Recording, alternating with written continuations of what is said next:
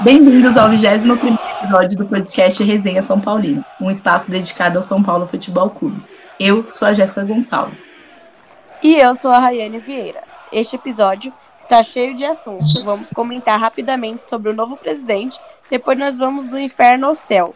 Precisamos comentar da derrota em Itaquera e a vitória de seis pontos sobre o Galo de Minas. E claro, tem nossos palpites para a Copa do Brasil diante do Grêmio. Nossa convidada dessa semana é a Letícia. Ela tem 17 anos, é fanática pelo São Paulo e twitteira de plantão. Eu conheci a Letícia lá no Twitter. Bem-vinda, Letícia. Obrigada. Vai ser um prazer estar aqui com vocês. Meninas, antes de entrar no assunto de futebol, né, eu queria falar um pouco sobre o novo presidente do São Paulo e saber a opinião de vocês, né? O Júlio Casares é advogado, publicitário, radialista e professor. Trabalhou e ainda trabalha em algumas emissoras de televisão, em cargos de alto escalão, como superintendente, né? Trabalhou em alguns órgãos reguladores, como o CONAR, a BMN, a BMN, que é a, o órgão regulador de marketing, né? É, no São Paulo, ele já foi integrante do conselho administrativo, já foi diretor de marketing durante o mandato do Juvenal, né? E chegou à vice-presidência geral do tricolor na gestão do Carlos Miguel Aidar. Agora ele vai sentar na cadeira de presidente. Vocês acompanharam a trajetória aí até a eleição? O que, que vocês acharam e o que vocês esperam dele? Olha, sinceramente, eu sempre falei aqui quando nós falamos das eleições que, na minha opinião, o Casares era o menos pior. Porque eu acredito que todos que ele e o outro candidato eram fariam no mesmo saco, mas entre os dois o, ele seria o menos pior. E eu espero que ele faça um mandato totalmente diferente do do Leco, que a gente com, é, consiga administrar melhor o dinheiro, é, ganhe títulos, né? Porque com o Leco foi só ladeira abaixo. É, eu espero que ele se envolva bastante com o quesito futebol e não só com as finanças, né? Porque eu acho muito importante o nosso presidente não estar, tá, assim, muito focado só na parte financeira. Ele tem que entender também a, o quesito do futebol, ele tem que procurar estar tá junto com o time que o time vença, porque a gente passou por tempos muito difíceis com o Leco, né? Tanto que foram uhum. vários anos de seca de títulos que não deveria ter acontecido, né? Sim, é, eu acho que isso é fundamental, que foque no futebol, né? Deixe o clube um pouco de lado e pense é, dentro de campo, no que fazer. Eu também eu acompanhei um pouco sobre as eleições, também preferia que ele ganhasse, porque era o menos pior, como a Rai falou. É, se eu falar que eu confio 100% no trabalho, não confio porque não gosto muito de, dessa ideia do marketing, né? De, tipo, já chegar com grandes nomes e tal. Mas acho que ele vai fazer um bom trabalho se, se fizer, se ele cumprir 70% do que ele colocou ali nos planos dele, né? Que ele deixou isso muito aberto e isso é uma coisa que eu gostaria de parabenizar, né? Que ele expôs tudo que ele quer fazer no São Paulo. Ele foi lá, postou no Twitter, no Instagram, quer dizer, criou lá uma conta e colocava toda semana os planos e continua fazendo isso quase todos os dias. Ele posta, acho que todos os dias desde que ele foi eleito nessa semana, postou um vídeo falando das coisas que foram feitas no dia. Acho que é muito importante a transparência que a gente não tinha na gestão do Leco. Acho que o Casares tem uma transparência. Então, é, eu tô confiante Espero que ele cumpra a principal promessa que mais me interessa, que é trazer o Luiz de volta. e, e é isso, né? Apostar que, que pior que o Leco não tem como ser, né? Nossa, se for, a gente, Sim, a gente sempre tem que esperar. Verdade. A gente sempre tem que esperar o melhor, né? Tem que pensar que vão acontecer coisas boas daqui para frente, se Deus quiser. É, e falando aí de coisas boas, de coisas ruins, são Paulo foi até a Arena Neoquímica, né? Perdeu de 1 a 0 pro Corinthians. E o pior que não jogou nada, não entrou em campo em momento algum. O que aconteceu? Dá para explicar? A gente tem que deixar um pouquinho de lado agora a atuação contra o Galo e pensar no clássico. Meu, eu acho que não dá, que não tem explicação. Tem coisas no futebol que não, que não se explicam, infelizmente. O futebol, eu acho que clássico é um campeonato à parte. Tanto que no podcast passado eu falei que eu tava que eu não tava com uma boa expectativa para esse jogo, né? E aí um amigo meu falou para mim, pô, você tem que ser mais clubista e tal. Eu falei, mano, tem vezes que não dá para ser clubista, tem vezes que você tem que pôr o pé no chão. E clássico, contra os caras lá, a gente tem que pôr o pé no chão. Infelizmente, não dá, assim, não deu para nós até agora. Eu acredito que vai chegar uma hora que a gente nem vai estar tá esperando e vai quebrar esse tabu. Mas agora a gente esperava muito desse jogo. E clássico é um campeonato à parte, os caras entrou com sangue nos olhos, não tem como. É, eu acho que a gente entrou com um grande peso nas costas de estar tá 17 jogos sem perder, né? E isso é, assim, uma coisa que pesa muito se a gente for pensar. E a gente entrou na arena, que normalmente a gente perde. É triste falar isso, mas é o que acontece, infelizmente. E a gente entrou com esse peso ainda mais, de estar tá 17 jogos sem perder. Então foi complicado. Por um lado, eu fiquei bem chateada, porque é triste a gente perder pro Corinthians, né? Nessa situação que a gente tava, e, tipo, eles em nono e a gente em primeiro, mas, né? O que mais me chateou não foi nem ter perdido, foi a postura do time. Parecia outra equipe. É, dos jogos anteriores, não, não parecia. É, foi um time apático, não brigou nenhum momento para tentar mudar o resultado, né? Então, o que mais me deixou chateada foi isso. É, parece que o São Paulo entra em clássico com espírito de derrotado na arena. E eu não gosto é. disso. Eu acho que isso tem que ser mudado o quanto antes. Eu acho. É, eu senti que o time já entrou abalado. Tipo, eu senti que o time já entrou no primeiro tempo muito abalado poderia ter entrado mais ofensivo. É, eu acho também. Eu acho que o São Paulo entrou de cabeça baixa. É... E assim, a gente tem que falar uma coisa também que a gente vem falando aqui. Contra os times de, do, da parte de baixo da tabela, a gente tá tendo mais dificuldade do que com os times da parte de cima da tabela. O Corinthians jogou por uma bola, foi para frente, não, não assim, não se retrancou, mas foi para frente, mas esperou uma, uma deixa do São Paulo para marcar. E o São Paulo está acostumado a jogar com um time mais aberto, que ataca muito, muito, muito mais. Entendeu? Então eu acho que acho que foi isso que pesou mais, sabe? O Corinthians jogou ali para decidir. E o que mais me, me chateou do clássico em si é Pode parecer doideira, mas não foi a lesão do Luciano. Doeu muito, cara. Eu não imaginei que eu ia sentir tanto a hora que eu vi ele pedindo para ser substituído. Do, doeu assim demais em mim. É. é. Quando a gente olha ele pedindo substituição, a gente já pensa pior, né? Porque a gente acha que vai ser uma lesão gravíssima, igual aconteceu com o Everton em 2018, né? A gente sofreu ele sofreu uma lesão no clássico, inclusive, é, e, e, a gente perdeu ele, né? E a mesma coisa a gente pensou do Luciano. Quando a gente vê o nosso jogador ali, artilheiro, que marca gol quase todos os jogos, é pedindo para ser substituído, a gente pensa o pior. Exato, exato. É, é eu lembrei muito de 2018, né? Veio 2018 o Everton se lesionando na hora na minha cabeça. Foi a primeira coisa que eu pensei. A gente estava em primeiro, a gente era líder, o Everton se lesionou e o campeonato acabou pra gente.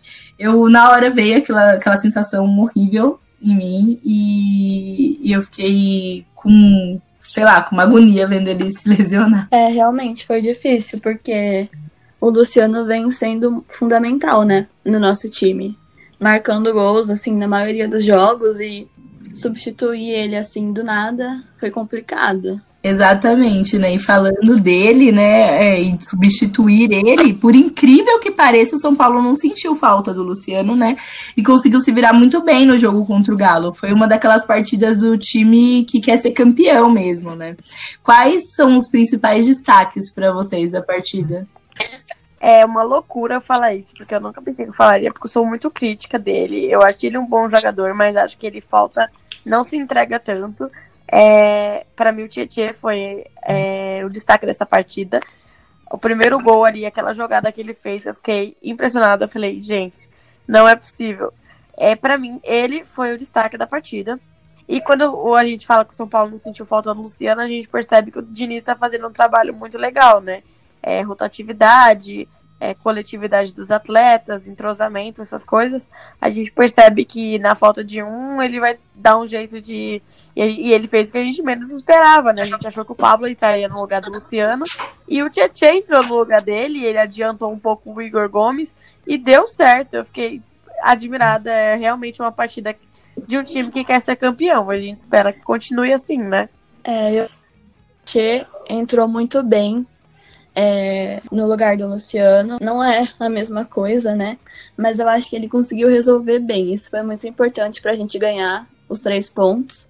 Que nessa situação que a gente está no campeonato, na liderança, jogando contra o segundo colocado, é, valeu muito, assim. Para mim, foi uma vitória perfeita, assim. É, eu, eu acho que tem vários destaques esse jogo, né? Claro que o Tietchan foi fundamental. A gente pode falar, o Igor Gomes se destacou pra caramba, jogou demais, fazia tempo que ele não fazia uma partida tão boa, né? É, claro, tem o destaque do Diniz, que a gente vai ter que se curvar a ele temporariamente. Eu digo que só me curvo a ele totalmente quando ele ganhar um título, mas temporariamente temos que parabenizar. Ele armou muito bem o time. Tem o destaque do Volpe também, que a gente tem que dizer que o Volpe pegou muito, principalmente no segundo tempo, onde estava caindo o mundo. Os caras bateram umas bolas dificílimas e o Volpe pegou. Todo mundo sabe que eu sou crítica do Volpe. Hoje eu tô aqui elogiando. Quando tem que elogiar, a gente elogia. O cara pegou demais. Então eu acho que o principal destaque é o coletivo, sabe? É não ter se abalado, é não ter sentido o jogo contra o Corinthians como o acabou o mundo. Não. É ter encarado como mais um jogo e beleza, perdemos a invencibilidade, perdemos um clássico, tá? Ru é ruim, é ruim, mas bola pra frente foi um. Agora a gente tem um jogo de seis pontos e a gente venceu ele. Então isso para mim foi maravilhoso. Exatamente, eu concordo com você. Eu acho que um dos pontos mais importantes para mim é ver que o Diniz ele usa muito os meninos da base. Para mim, é, se eu falar tipo de um destaque além do Tietchan, eu acho que é Cotia. A gente vê que eles se esforçam muito pelo lugar deles no time, né? O Igor Gomes onde se destacou bastante, Gabriel Sara.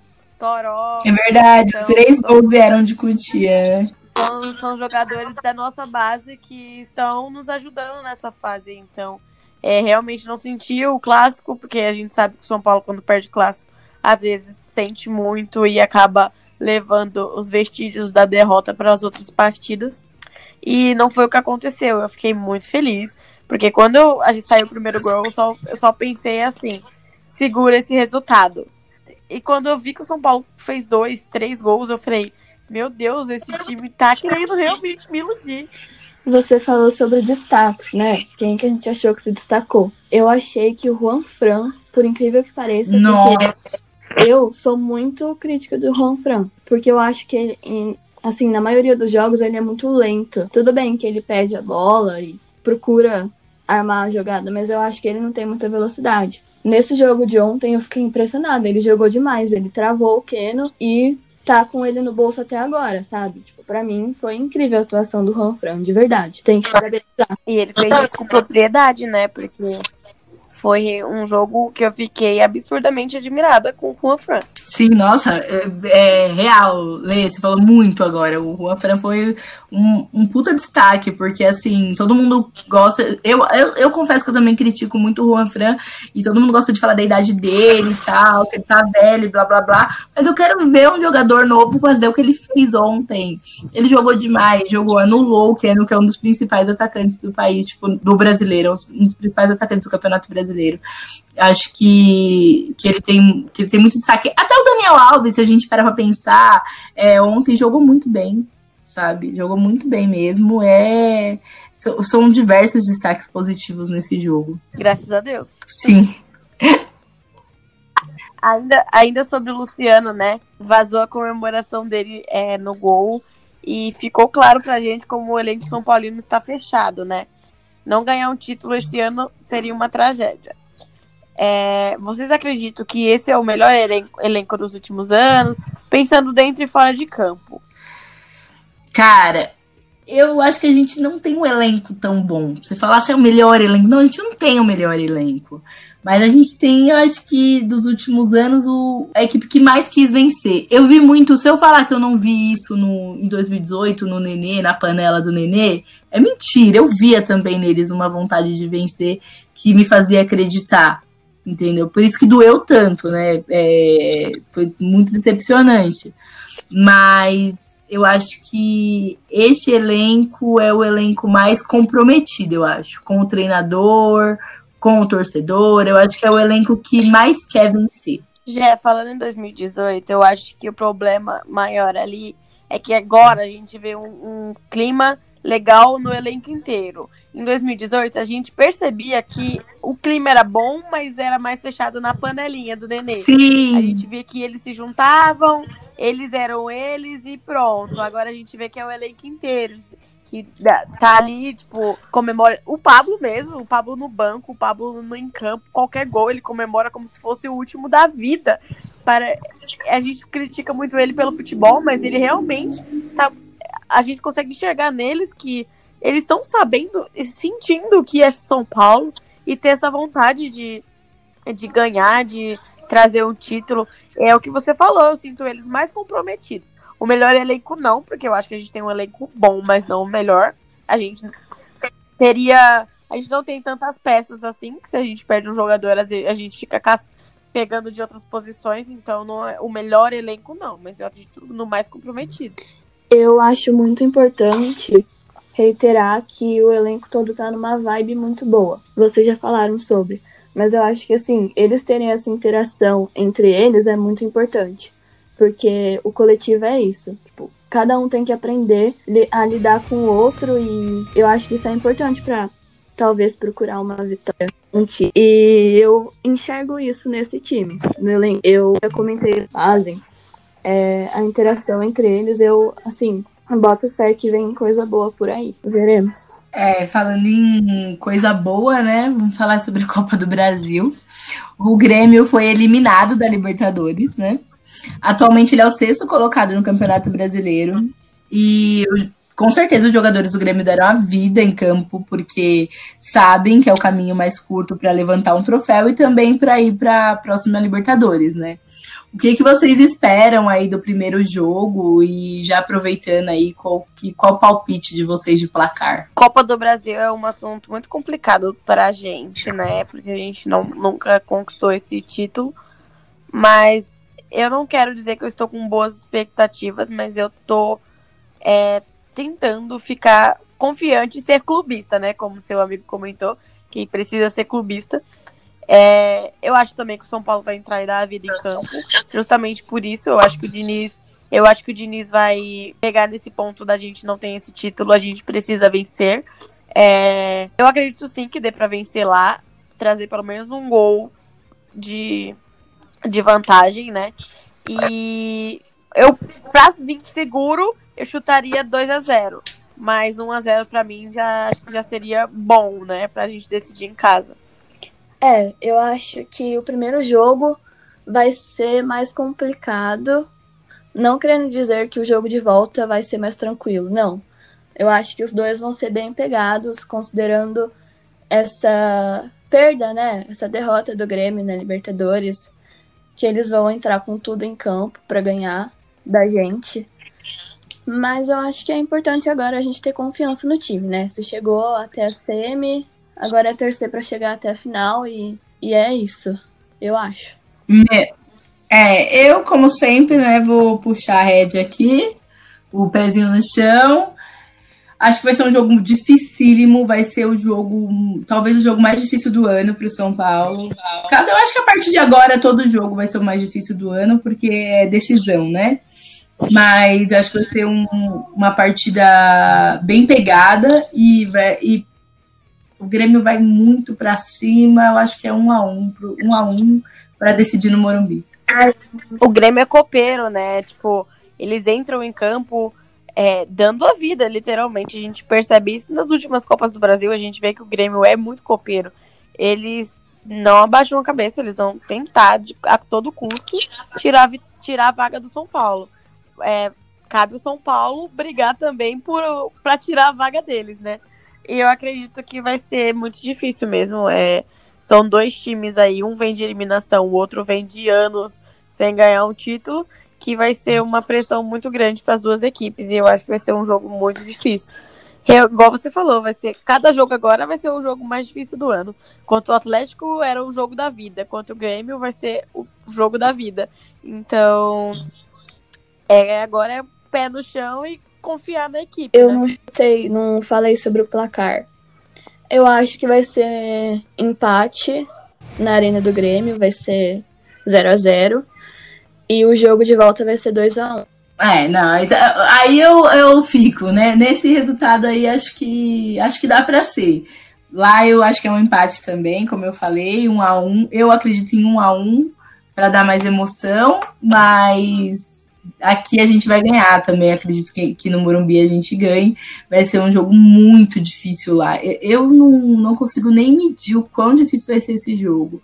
Porque pensa num Grêmio que vai entrar pro tudo ou nada. Se bem que, que é o que a gente estava falando, São Paulo cresce em jogos assim. Pode ser que a gente já ganhe até lá, né? Vai saber, a gente ganhou do Flamengo lá. É, tá imprevisível esse campeonato. Esse ano a gente fez jogos inacreditáveis, né? Contra equipes da parte de cima. Então, é, é não tem parâmetro pra gente dizer que, nossa, vai ser muito difícil ou muito fácil? Acho que vai ser complicado, mas que dá para ganhar. Sim, sim, exatamente. Veremos, né? Agora é confiar no Diniz, confiar no elenco e torcer aí por um bom resultado. O que a gente não pode é voltar com uma derrota de lá, que eu acho que vai ser muito, muito complicado reverter no Morumbi.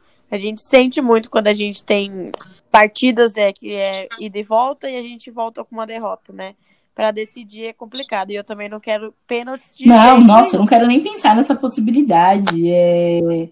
Não quero nem, nem. Quero passar o Natal em paz. Nem pensar. Natal e Ano Novo a gente tem que ter pelo menos um minuto de paz, né? Então, é, pés no chão, passar no tempo normal, se for para passar. Se Deus quiser, vai dar tudo certo. E agora é pezinho no chão, como a gente sempre tá falando, né? É, cada jogo é, é, importante, cada ponto é importante, cada gol é importante. Então é seguir nessa, nessa linha de pensamento é, aí. Exatamente. Todo jogo é final a partir de agora. Pois é. Letícia, conta pra gente um pouquinho de você, é, é, como você se apaixonou pelo São Paulo, é, do seu engajamento tipo, nas redes sociais por causa do São Paulo. Eu acho bem interessante você dividir aí com os nossos ouvintes? Então, na realidade, é, eu nunca, assim, quando eu era pequenininha, eu nunca cheguei a acompanhar futebol. Até que chegou um dia que eu sentei com meu pai para assistir os jogos. E meu pai é santista. Até aí tudo bem, eu acompanhava todos os jogos com ele do Santos, eu sabia a escalação, eu, assim, acompanhava os Santos. Mas um dia eu sentei para assistir um jogo do São Paulo sozinha. E eu quis saber mais sobre a história do time e procurei, assim, saber mais sobre tudo, né? Sobre os, o estádio, os jogadores, tudo. Eu me apaixonei, né? Como você mesmo falou, como você se apaixonou. Foi assim, foi procurando saber um pouco mais sobre o time, porque na realidade eu acompanhava o Santos com meu pai. Mas assim, é aquela coisa, eu sempre falo que foi amor à primeira vista, né? Quando a gente gosta, simplesmente foi o que aconteceu comigo. Desde então, comecei a acompanhar todos os jogos, descobri cada vez mais sobre o passado, que eu acho muito importante, porque o futebol não é feito de presente só, né? É feito de, do passado, da história. Então, comecei a acompanhar. E cheguei a pedir para visitar o Morumbi, fui. Cheguei a pedir para visitar o CT, fui, conheci. Fiquei mais perto, assim, dos jogadores ano passado para mim foi isso, foi amor à primeira vista. Sobre o meu engajamento na internet, eu cheguei a fazer um perfil ano passado, mas eu recebia muitos ataques, porque eu sou uma pessoa que eu dou opinião e as pessoas que não concordam, elas atacam muito, me deixando muito chateada. Eu resolvi excluir o meu perfil e depois tinha muita gente pedindo para eu voltar. Eu tinha uns dois mil seguidores. E quando eu voltei, eu voltei com mais força e dediquei o meu perfil totalmente ao São Paulo, porque era o que eu queria fazer. Eu até brinco que eu queria trabalhar um dia no CT fazendo alguma coisa relacionada ao marketing do São Paulo, porque eu me interesso muito. E hoje tem 14 mil seguidores. Então, assim, para mim é bastante considerando que eu sou uma menina de 17 anos que criou um perfil no Twitter ano passado e hoje tem esse engajamento, né? Mas é tudo dedicado ao time também. O Tricolor Indica Tricolor é um espaço dedicado a indicar São Paulinos. Um livro, um filme, um perfil para seguir no Instagram, qualquer coisa relacionada ao São Paulo. Eu vou começar aqui com, com um Vai. site que, assim, também tem o perfil no Instagram, mas eu queria mesmo que as pessoas acessassem o site, porque é claro que a rede social é importante, mas é legal também sair um pouco do, do raso, sabe? É www, né, ponto. A página no Instagram é SPFC Eternamente. E assim, é bem legal mesmo. Eles têm o site, tem podcast, eles produzem lives, eles trazem muitas informações sobre o São Paulo e compilam muitas informações de todos os lugares sobre o São Paulo. Então, assim, vale muito, muito a pena seguir para se informar, para tem entrevistas também, tanto com jogadores como com ídolos, então, cara, vale muito a pena seguir e acompanhar o trabalho dos meninos. É, hoje eu vou indicar no Twitter um perfil que é SPFC mais. É uma página que eu acompanho desde que eu entrei no Twitter é, eu gosto muito das informações, sempre que eu tenho alguma dúvida, é uma das páginas que eu procuro para poder ter notícias e é bem legal. Boa, é, boa, eu sigo eles também. Vocês indicaram já páginas que envolvem assim notícias, então eu vou indicar uma página que envolve mais entretenimento, sabe? Para quem quer dar uma risada ou só quer assim, espairecer um pouco depois de um jogo que te decepcione. É, tem uma página no Instagram que chama Love Underline SPFC. Lá tem vários vídeos ADMs querendo fazer mais lives e ficarem mais ativos assim na página. Então acho que vale a pena seguir para dar uma força até. E é isso. É, legal. Eu quero agradecer a todos os nossos amigos e amigas que compartilham e espalham cada episódio do Resenha São Paulina. É muito importante pra gente. Continuamos contando com vocês para alcançar mais e mais pessoas. Bom, eu quero agradecer muito você, Letícia, por ceder seu tempo, por participar aqui do nosso podcast. Parabéns pelo seu trabalho, parabéns pelos vídeos. Eu amo os seus vídeos, simplesmente amo, sério. Parabéns. Parem de pegar o vídeo da Letícia e postar sem dar os créditos, gente. Isso é feio pra caralho. Parem apenas. E valeu por participar e volte quando quiser, Lê. Ah, muito obrigada, fico muito feliz é, por ter recebido esse convite e espero recebê-lo mais vezes, hein? Obrigada. Eu espero que vocês tenham curtido mais esse episódio do podcast Resenha São Paulina. Curtam, compartilhem, indiquem para as amigas. Nós estamos doidas para convidar um monte de menina para somar e jogar conversa fora sobre o nosso Na próxima semana, nós, nós não, a Raíssa de volta, porque na próxima semana eu não venho, eu não participo do programa, mas no ano novo, no no programa de Ano Novo eu tô aqui com mais uma convidada especial.